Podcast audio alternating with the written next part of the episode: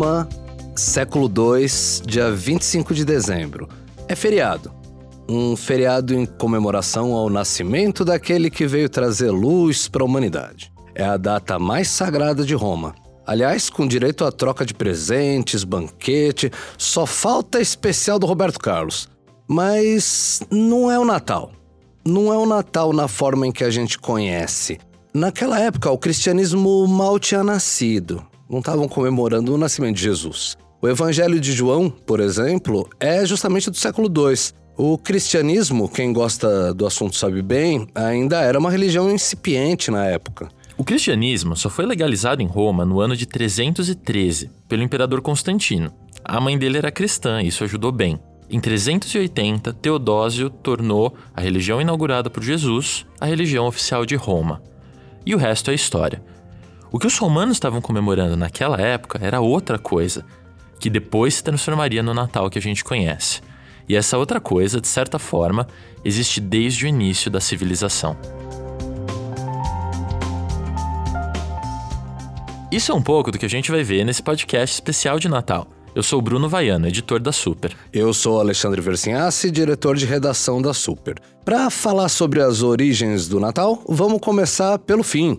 Ah, Vaiano, o a figura do Papai Noel, cara. Você que já pesquisou o assunto em algumas matérias pra gente, é o nosso setorista, né, tal, de Papai Noel. De onde veio a figura? Que um, um senhor com sobrepeso, né, é, vestido com roupas ali chamativas e que voa. De onde veio isso? Cara, tudo começa no século 3 depois de Cristo, no comecinho do cristianismo, com um cara que chamava São, na época só Nicolau, ele ainda não era São, né, porque ele ainda não era santo.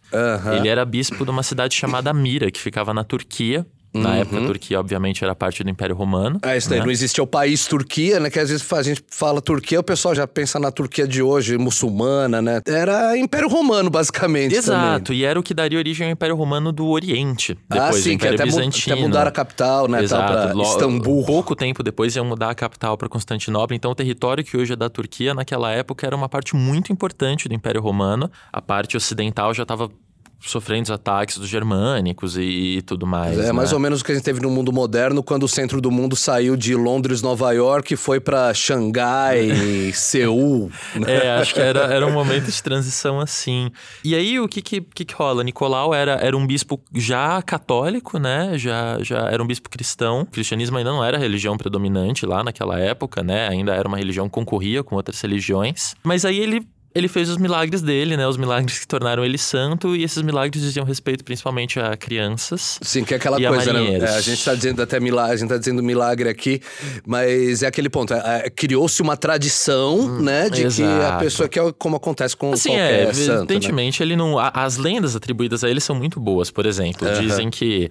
Dizem que num, num surto de fome que teve lá na Turquia, um açougueiro muito canalha tava matando criancinhas e botando a carne delas na conserva, fazendo presunto com as criancinhas. Uau. Pra vender para uns camponeses pobres e, e, e convencer os caras de que aquilo ali era carne de porco e tudo mais, porque a galera não tinha o que comer e caía em qualquer história. né? E aí ele ressuscitou três crianças que tinham sido mortas por um açougueiro para serem vendidas como, como comida. E isso parece uma coisa meio de filme de terror hoje em dia, mas na época era um medo bem realista. Tinha uma crise de fome. As tinha- pessoas ficavam com medo de que os próprios filhos fossem, fossem comidos. virar carne, né? Exatamente. Então, esse milagre meio que transformou ele num grande herói das crianças. E foi assim que ele ganhou a fama de protetor Ah, das tá. crianças. Por isso que o bispo Nicolau de Mira virou ah, uma figura ligada, né? criançada. Exatamente. E a ligação com os marinheiros, que vai, já vai ficar importante né, é- é na história, ela vem de um outro milagre que ele fez, que também foi durante uma crise de fome. Um navio cheio de, de cereais parou na cidade de Mira, aportou na cidade de Mira, para fazer uma pausa, assim, parou no graal, no meio da estrada, para os caras comerem alguma coisa, né? e, e tava, todo mundo tava passando fome em Mira e São Nicolau falou, pô, desembarca aí uns grãos pra gente comer por aqui, né? E aí os caras falaram: não, velho, se a gente chegar na capital e os caras do porto verem que a nossa carga tá desfalcada, a gente vai ser punido, vai levar chibatada e o caramba. E aí São Nicolau falou: não, não se preocupa, eu cuido disso. E aí ele, ele tirou um pedaço do, do- dos cereais ali, né? Uma parte do navio, desembarcou. E quando o navio chegou em Constantinopla, tava cheio de novo. Ele milagrosamente fez o estoque do navio se encher novamente para os caras não apanharem quando eles chegassem no destino. Não, né? perfeito. Historicamente, não, não, se tem muito sobre essa figura, né? Não. Na historiografia. O que você tem são os registros desses milagres atribuídos, né? Exato. Quer tem... dizer, então é aquela história. É, bom, igual o caso de São Jorge, né? Que, tipo assim, historicamente. É, o cara é padroeiro de Santo André até a Escócia, né? Do Corinthians, do Rio de Janeiro. É. e não tem nada histórico sobre. Vale aquela história que acho que vale para todo santo e até para o próprio Jesus Cristo, né? Os milagres atribuídos à pessoa, eles provavelmente têm alguma ligação à atividade que essa que a figura histórica exatamente, fazia. Exatamente. Talvez ele realmente fosse alguém que fosse um líder, um líder comunitário. As datas de nascimento dele não são bem estabelecidas. Uh -huh. A gente sabe que ele viveu no século III e a gente sabe também que ele entrou, uh, ele entrou na carreira religiosa, por assim dizer, muito cedo, porque os pais dele morreram muito, muito jovens e ele meio que não tinha para onde ir, sabe? E ele abraçou a religião. Se tornou um santo muito popular nos países que hoje são ortodoxos, né? Eles não gostam da representação do Papai Noel, porque São Nicolau, assim, algumas pinturas ele de fato usa vermelho. Então tem essa ideia de que a, a, cor da roupa, por exemplo, veio de fato do que era uma roupa de bispo naquela época, mas isso é controverso, porque ele também aparece com outras cores de roupa.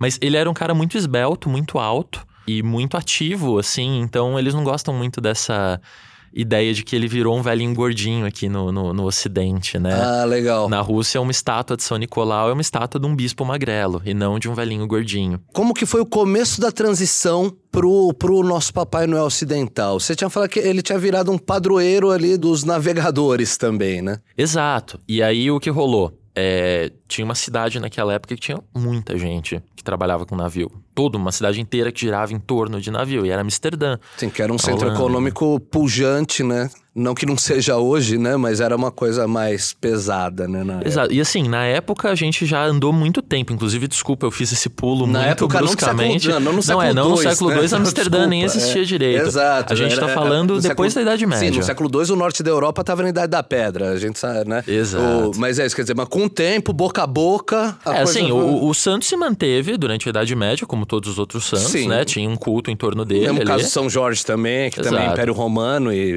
Mas o lance dele virar Papai Noel só foi pegar no século XV e XVI, na época das grandes navegações, quando a Holanda se tornou Aí um sim, grande... quando a Holanda se, to se tornou o, o, o, grande centro econômico, o centro do capitalismo mundial. Exato. E a gente tá falando da época de Pedro Álvares Cabral para frente um Uhum. pouco, de 1500 para frente, ou seja, a gente já pulou mil anos da época em que São Nicolau viveu de fato. Perfeito. E aí os, os, navegantes holandeses, os comerciantes, esses caras que iam até as Índias, né, onde hoje é o Sudeste Asiático e tudo mais, esses caras viraram fanzaços do São Nicolau, porque ele protegia os marinheiros. E em holandês, São Nicolau era Sinternicolas, que eles encurtavam para Sinterklaas. Mais ou menos do mesmo jeito que a gente fala, sei lá, que São Tiago virou, é, virou Santiago, Santiago, em espanhol, em português. Exatamente. Lá, Sinterklaas, em vez de falar Sinter-Nicolas. É, o Santiago do São Nicolau virou Sinterklaas. Exatamente. E aí, tem uma cidade só um pouquinho famosa hoje em dia que foi fundada por holandeses. É, Cidade chama de Nova Amsterdã. De Nova Amsterdã, exato, que fica ali na costa leste dos Estados Unidos e depois os ingleses mudaram o nome para Nova York, porque, enfim, né, essas coisas mudam de mão nas colônias, né? É, é, exato. que nem Recife passou um tempo sob domínio holandês e depois... E aí, bom, Nova York logo virou uma das, uma das cidades mais pujantes, que mais crescia no mundo, né? E aí lá os, os, os, americanos, os agora americanos, né? Porque agora existia Estados Unidos, passaram a chamar Sinterklaas de Santa Claus. Ok, quer dizer que foi mais uma mastigação linguística que a cultura holandesa que existia em Nova Amsterdã que virou Nova York. Então o pessoal já curtia Sinterklaas ali, né? Então já era um santo, pô, santo deles, né? Navegadores, né? E aí os futuros nova-iorquinos ali e tal, quer dizer, eles mastigam mais linguisticamente até virar Santa Claus, né? Exato, vão dando aquela embolada americana ali para falar, né? É engraçado que parece latino, né, tal, tipo, Santa, Madame... Não, é só uma embolada de Sinter. Sim, é, o né, fato de, de, que virou Santa foi uma pura coincidência, É que não tem nada a ver com Santa em português, né? Ele... e aí qual que é o ponto? Nessa altura do campeonato ali, 1700, 1800, enquanto o Papai Noel se estabelecia aqui nas Américas, né? Na América, mas na, nos Estados Unidos. Papai Noel a gente tá no São Nicolau ainda, no São Nicolau, né? ele Tipo, ainda é, chama é, Santa Claus aham, em referência a São Nicolau. aham. Nas, na Europa, ele também já estava se espalhando como um cara que dava presentes.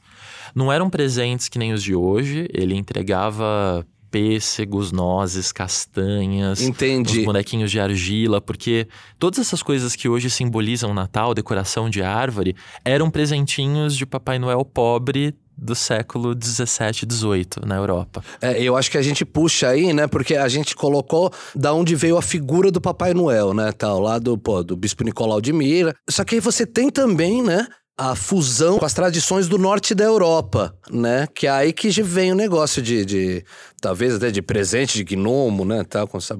Exato, exato. É, porque aí o mito do Papai Noel começou a se, a, a se juntar com várias coisas, né? Com várias outras tradições, de várias outras culturas e tudo mais.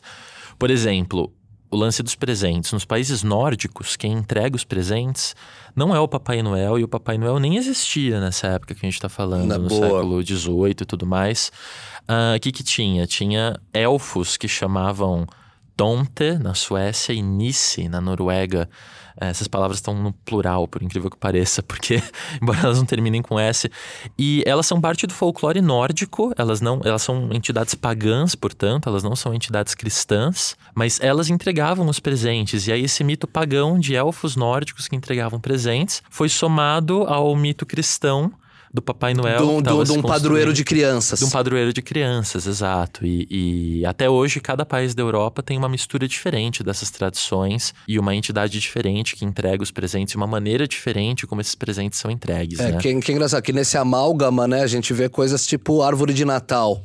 Né, que você vê um, um pinheiro decorado, né, tal, e que fala, pô, uma criança mesmo hoje no Brasil vai falar, mas o que, que isso tem a ver com o nascimento de Jesus, um pinheiro É, decorado? Aí você fala, não, pô, isso é uma tradição de lugares onde tem pinheiros, que é, é tradição do norte da Europa, né, que é de Exatamente. enfeitar as coisas ali, e uma tradição que, obviamente, não tá ligada ao cristianismo, porque esse pessoal é, nem conhecia cristianismo quando já fazia essas celebrações, né? E aí tem um cara, e isso é muito legal, que foi o cara responsável por fazer a versão oficial do Natal.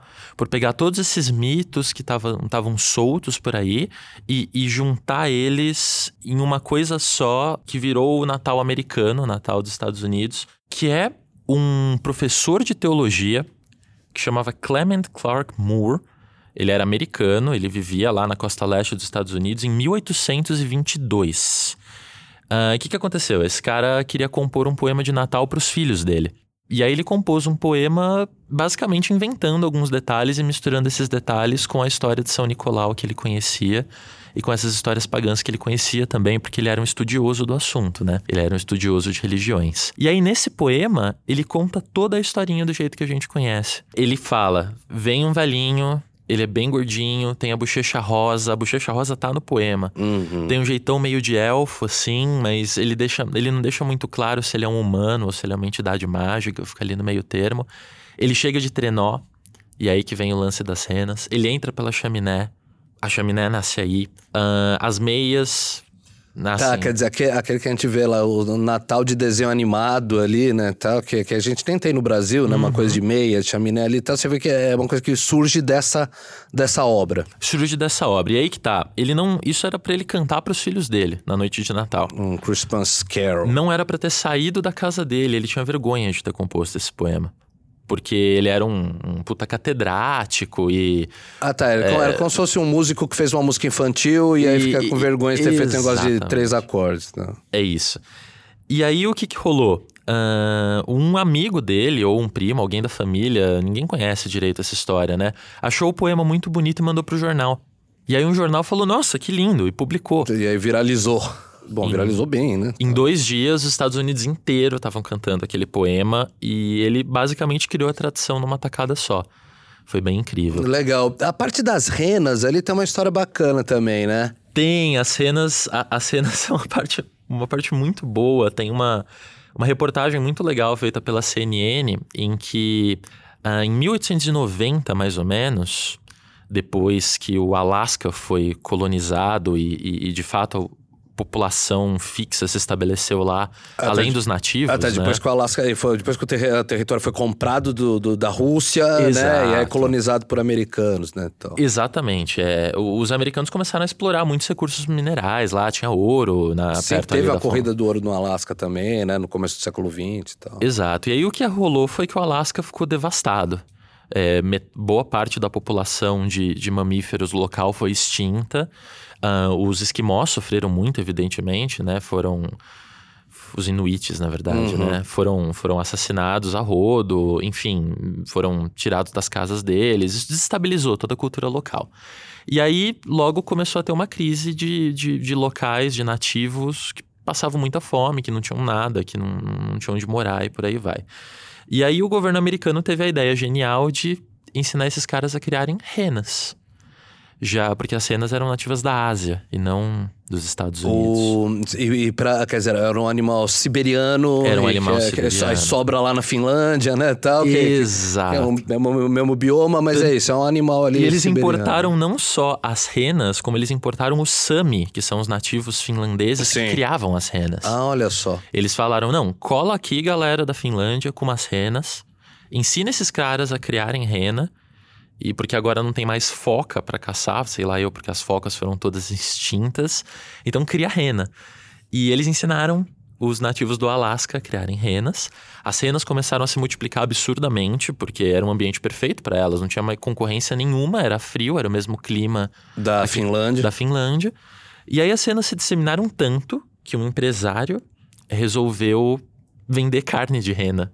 E para quer dizer, eram, rena, eram renas ali, eles estavam criando pra locomoção, vamos É, e pra carne também. Tá, tá. É, Então, mas era- tudo bem. E aí a gente teve, vamos dizer, a gente teve um superávit aí de carne de rena no mercado. Exato. O e é um contrário do que tá acontecendo com a carne de boi hoje, que tá, tá em déficit, a gente tava com um superávit de carne de rena. né? Exatamente. Aí esse cara ahn, falou: bom, eu preciso vender rena pra galera. E carne de rena. Ele queria vender, acostumar a população dos Estados Unidos à ideia de que carne de rena era tão gostoso quanto carne de boi. Uhum. E aí, o que, que ele fez pra fazer isso? Pulou nessa onda do Natal, do frio, da neve e tudo mais. E em parceria com as lojas de departamento, tinha uma loja que chamava Macy's na época, que era, era que nem o Mapping aqui, era maior que o Mapping, se pá, né? Era, era algo gigante. E ainda tem a Macy's, né? Tem a Macy's, É, exato. E aí ele, ele organizou um desfile com renas na rua, patrocinado pela Macy's, tipo, Papai Noel está chegando, e o trenó dele é puxado por renas. Ah, tá. Quer dizer, só que aí ele deu uma bombada ali. Deu uma tal, bombada na rena Aham. artificial, aí várias lojas pularam dentro desse negócio de desfile com rena. Tá. E a, e, esse, e a Macy's tem esse lance de desfile, eles têm os desfiles né, de. É o desfile de ação de graças, né? Que é super ali, pega Nova York inteira. E era isso, quer dizer, era um desfilão da Macy's ali, aí cheio de rena desse cara que, que tava afim de, de popularizar o negócio lá, né? Exato. E ele, ele conseguiu popularizar a rena, mas foi só no imaginário mesmo. Ninguém come carne de rena nos Estados Unidos. Ah, é, deve, deve ter, um, deve ter um- algum lugar, deve ter um lugar meio hipster com hambúrguer de. Exato. Apesar que é, né? E até a rena do. A rena da frente, que a a primeira rena da fileira do trenó, que tem o narizinho vermelho. O Rodolfo? O Rodolfo, ele também foi inventado por uma loja de departamento. Isso foi em Chicago. Quando era criança, achava que era invenção do Silvio Santos. Eu não sabia que o Silvio Santos não produzia os filmes que passavam lá. É. E, e o Rodolfo, exatamente, ele, ele, ele foi quase uma invenção no Silvio Santos americano, assim, porque era um publicitário e... A, a gente tá, a, a gente tá falando aqui, quem não sabe, né, que é, Rodolfo é, é, a- é né? A rena do nariz vermelho. E aí é uma fábula bonitinha ali, né? Tá, É uma fábula meio do patinho feio, né? Que é tipo, é uma rena que tem o nariz vermelho, todo mundo fica fazendo bullying com ela porque o nariz dela acende. E aí ela descobre a utilidade dela, que é ficar na frente das outras renas servindo de farol. E aí ela vira a rena master, né? Cara, é por aí, é por aí. Eu não lembro bem do, do, do poema, mas é, é por aí Mas é, mais mesmo. ou, é, é- é meio isso, né? Meio patinho feio ali, né? Que E vira aí o cisne depois. É, e isso foi artificial também. Foi em 1939. Olha que uma só. loja chamada Montgomery Ward, cara, tava começando a Segunda Guerra. É muito recente. Sim, sim. A- É uma loja chamada Montgomery Ward distribuiu uns folhetos com um poema que contava a história do Rodolfo.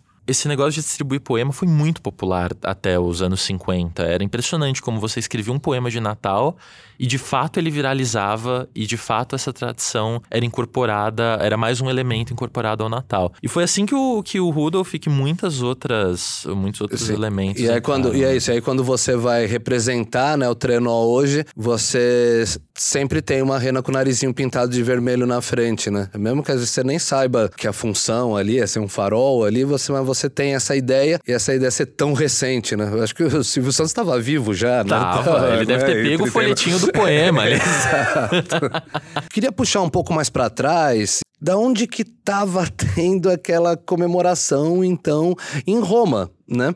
O, o que que estava sendo celebrado ali no século II, naquela Roma que não conhecia o cristianismo? O que estava acontecendo ali? Aquela festividade era uma celebração ao deus Mitra, que, que era um deus persa, que tinha sido adotado Uh, pela civilização romana. Porque a civilização romana eram, tinha muitos deuses estrangeiros, eles eram bastante tolerantes ali a religiões estrangeiras. Então, o deus persa, Mitra, ele era adorado ali também. E o que que era o Mitra? O Mitra era um deus que representava a luz ele representava uh, o Sol. E lá por volta de 25 de dezembro, eles celebravam o nascimento de Mitra, que era o nascimento do Sol. O que é o nascimento do Sol? Nascimento do Sol, porque no final de dezembro é o auge do inverno no hemisfério norte. Ali por volta do dia 25, o que acontece? Você tem o auge, que é representado pela noite mais longa do ano. E aí a noite vai encurtando. Ou seja, o tempo que o Sol está no céu começa a aumentar.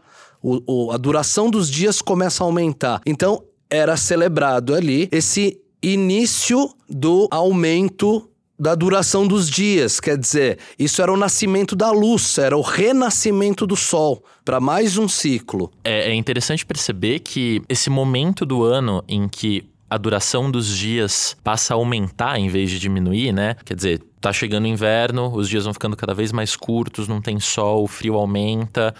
Se você tá numa civilização de antes de Cristo, é um momento bem ruim do ano. Você vai passar frio, você vai passar fome. Enquanto o retorno do sol significa o retorno da agricultura, o retorno da, da, da, pujança, o retorno de tudo isso. Tem, tem, um sentido bem maior do que significa pra gente, né? É, o, é, é, é o retorno da vida né? Porque você pega alguém desinformado naquela época, o cara vai achar que o winter is coming, o winter is coming e o mundo vai acabar, né? E aí você pega e fala: "Não, calma, crianças.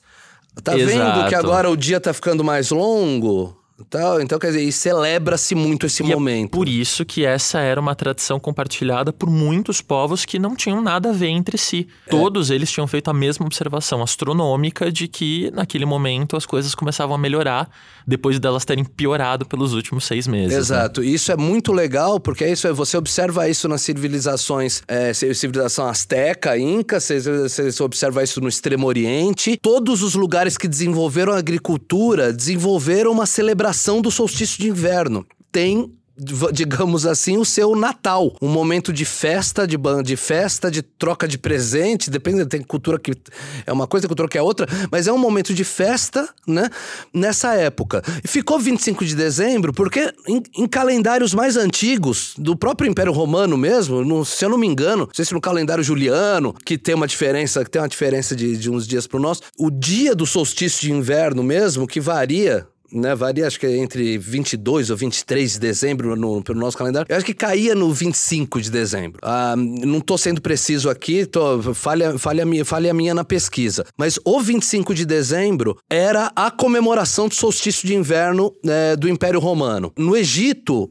também acontecia. Não era dia 25 de dezembro, mas era, vamos dizer, dia 22 ou 27. É, até porque o é bom... equivalente. É porque os calendários também não eram todos juntos, você não tinha, né, Exato. né? Tal, não, e é bom deixar claro que o fenômeno em si acontecia sempre em datas diferentes, né? É, é, é por volta desta época. Ah, sim, é por volta dessa. Mas não sempre exatamente no sim, mesmo sim, dia. E cada até, povo calculava Exato, um até jeito. por balanços astronômicos ali e, e, e questões de imprecisão. Mas o que a gente tem ali, o tal do 25 de dezembro era considerado em Roma o solstício solstício de inverno, era considerado no Império Romano o solstício de inverno, transmutado nessa celebração ao deus, ao deus Mitra, ao deus Sol. É, e é interessante que o Mitra, ele era, ele era um deus Zoroastra, ah, né? sim, ele fala persa, né, Persa. tal, mas era do zoroastrismo, Exato, né, que era a tal, religião da Que, é- que é Pérsia. o- as grandes religiões, né, o budismo, o zoroastrismo, o judaísmo. É uma das né, mais tal. antigas que ainda É, está que em todas- atividade, por Exato, assim dizer. todas surgiram mais ou menos, na essas três surgiram mais ou menos na mesma época, né, por volta de 600 a.C.,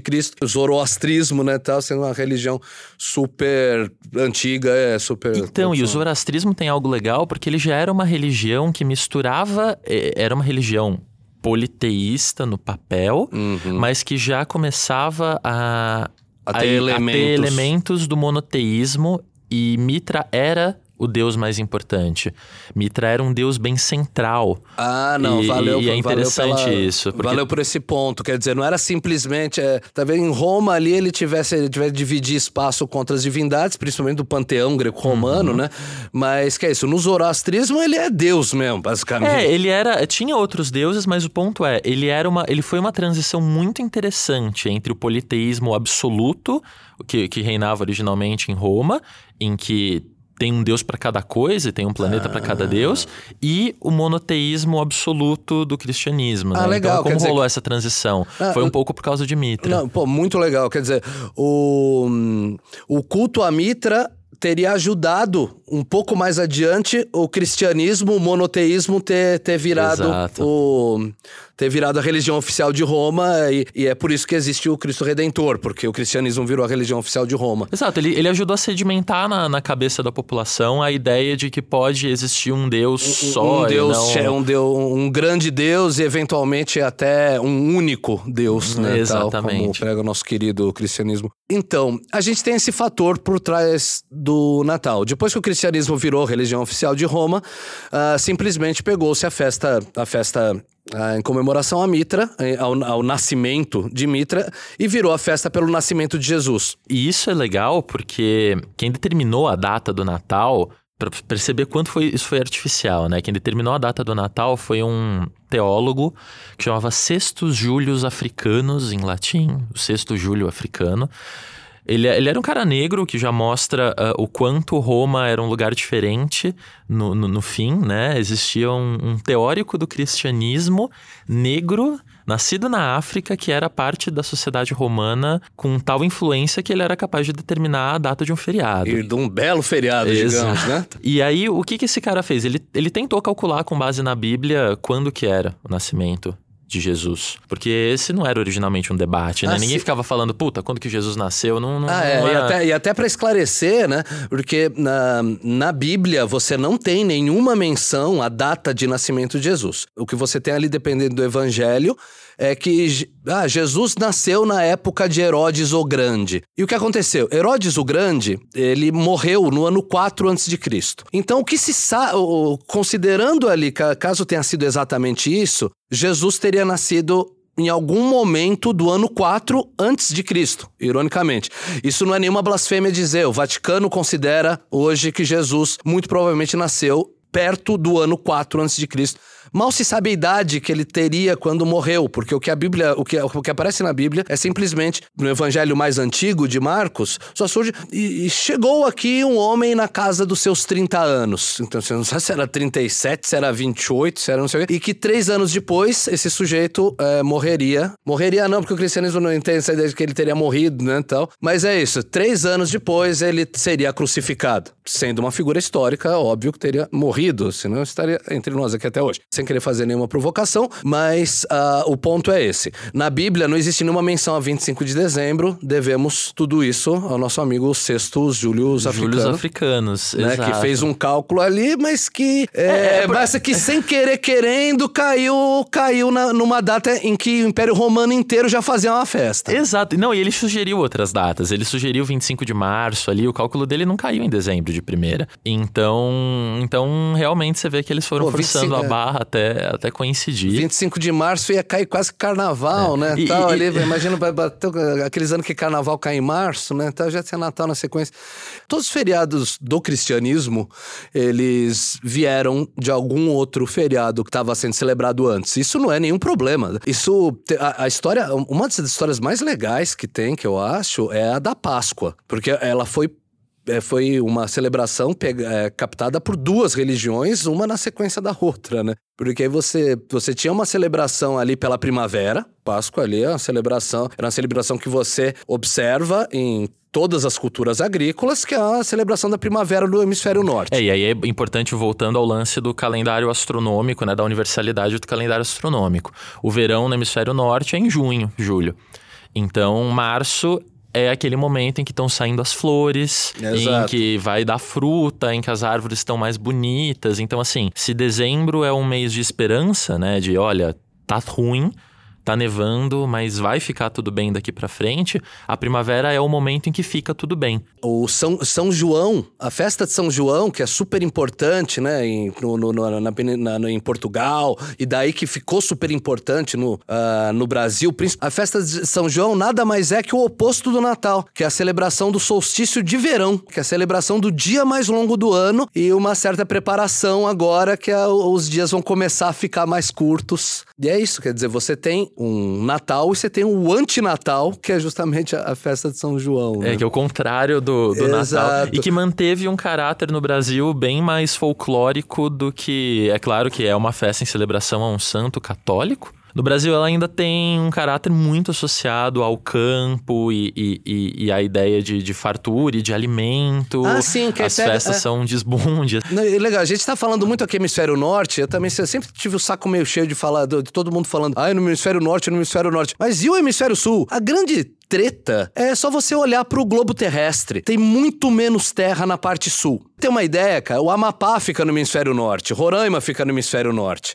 Quase tudo que você conhece da África fica no hemisfério norte. A grande coisa é que o hemisfério sul ele tem muita água e tem pouca terra. E as populações que viviam aqui, vamos dizer ali, mil antes de Cristo, dois mil antes de Cristo, a população que vivia no nosso hemisfério era toda caçadora-coletora. E não só até isso, até mil depois de Cristo, você tinha sociedades caçadoras-coletoras, né? A exceção, aliás, que talvez os incas mesmo ali e tal, tipo, é a parte do Império Inca que, que desceu aqui, né? É, não, porque ao longo da cordilheira. Pensar, esse não é América erro, Latina. Né? Esse erro, ele ilustra um erro de pensamento muito comum, que a gente pensa em hemisfério sul, a gente, boa parte da América Latina tá a norte do Equador e as datas que Exato. valem para eles são as mesmas datas que valiam para os cristãos e que valiam para os povos nórdicos e que valiam para todas essas coisas. Não, porque, né? E é isso mesmo. Quem mora no, no Brasil, na Argentina, na África do Sul, na Namíbia, no Zimbábue, na Austrália, é exceção. A gente é uma grande a gente nós nós todos, né, então, somos uma exceção, porque toda a cultura humana foi criada Uh, começou no Oriente Médio, começou também independente na Ásia, independente nas Américas, tudo no hemisfério norte, simplesmente porque era onde tinha mais terra. Então você fala, ah, mas vocês não estão falando das tradições da, da, do hemisfério sul. Não, é, essas tradições das civilizações agrícolas, elas surgiram no hemisfério norte. Então, quando a gente está falando de civilizações agrícolas, são essas daí, as que celebram solstício de inverno, solstício de verão. Você pode ter uma nação indígena que ela não é, celebra isso, por não ser uma civilização agrícola, porque ele é, não, não é tão importante. Ainda mais se você for pensar numa, numa tribo que vive que viva numa região equatorial. E aí você não tem o balanço das estações do ano. Né? O ano é um grande. Então, os mitos, os mitos de quem. Da, das populações, das culturas de regiões equatoriais, tipo a Amazônia, eles são outros. Eles não estão ligados. Eles estão ligados a ciclo de chuva, né? Eles não estão ligados às estações do ano. Ah, e, é, né? e, é importante dizer, né? Ah, não, não estamos falando das tradições dos nativos brasileiros, por exemplo, e tudo mais, mas infelizmente a nossa história é uma história em que esses caras foram subjugados e sim, as sim, religiões é um deles fato. foram esquecidas. É um fato. Foram esquecidas, mas eu acho que vale a pena num podcast no futuro. Acho que vale a pena a gente trazer de volta um pouco das religiões nativas do Brasil. A gente entrar na. que são coisas complexas que ajudam a entender melhor como. E, e que com certeza um, ajudam a entender essa associação que sempre existe entre os fenômenos astronômicos e as culturas. Como você comentou, uma cultura que se desenvolve no Equador não passa pelas estações do ano como uma cultura que se desenvolve nos trópicos. E aí a relação deles com os astros é completamente diferente, né? É, não existe uma época em que o Sol dura menos ou que o Sol dura mais. O Sol tá sempre lá, o Sol é uma presença constante. Uhum. Uh, mas as chuvas mudam muito conforme a época do ano e tudo mais. Enfim, e, e eu, eu, tenho certeza que se a gente investiga a fundo a estrutura de datas importantes para um povo, em última instância você vai ver refletida na escolha dessas datas a, a maneira como os astros estavam no céu é, na, em cada uma delas. Exatamente. A parte bonita de tudo isso, né? De que hum, tudo que a gente está falando aqui é a forma como as pessoas se relacionam com os astros, a, a, como as pessoas se relacionam não com, só com isso, mas com a astronomia. Não é com os astros você pode até entrar, você entra em misticismo, é, em zodíaco. Ah, não, é, é a forma como todas as culturas humanas lidaram com astronomia. O Natal é astronomia, a Páscoa é astronomia, o Ano Novo é astronomia. Tudo isso é astronomia, não é só é, foguete é, astronomia, e telescópio. A astronomia já foi uma coisa muito mais importante para o cotidiano das pessoas do que ela é hoje. E é importante para o cotidiano da Super. É isso. Feliz Natal para todo mundo. Feliz Ano Novo. No ano que vem, 2020, a gente está de volta. Valeu. Tchau, tchau, gente. Obrigado pela audiência e até ano que vem com o especial de natais alternativos. Brincadeira. Não sei se vai acontecer. é isso aí, gente. Até mais.